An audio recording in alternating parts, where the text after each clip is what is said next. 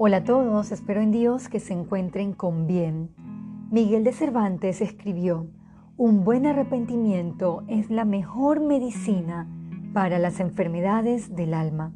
El tema de hoy es, ¿caminas bajo un genuino arrepentimiento?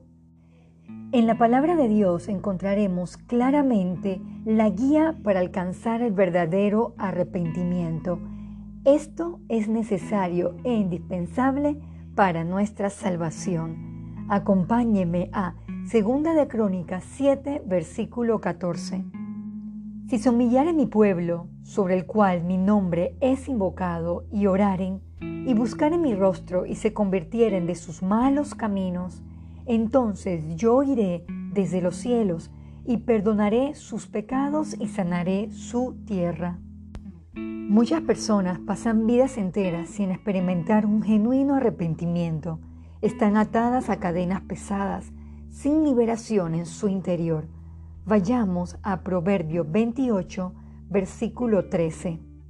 El que encubre sus pecados no prosperará, mas el que los confiesa y se aparta alcanzará misericordia.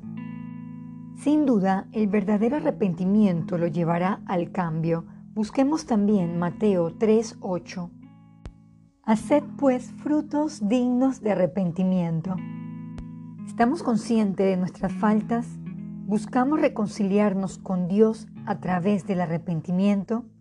Para ir concluyendo, leamos 1 de Juan 1 del 8 al 9. Si decimos que no tenemos pecado, nos engañamos a nosotros mismos y la verdad no está en nosotros. Si confesamos nuestros pecados, Él es fiel y justo para perdonar nuestros pecados y limpiarnos de toda maldad.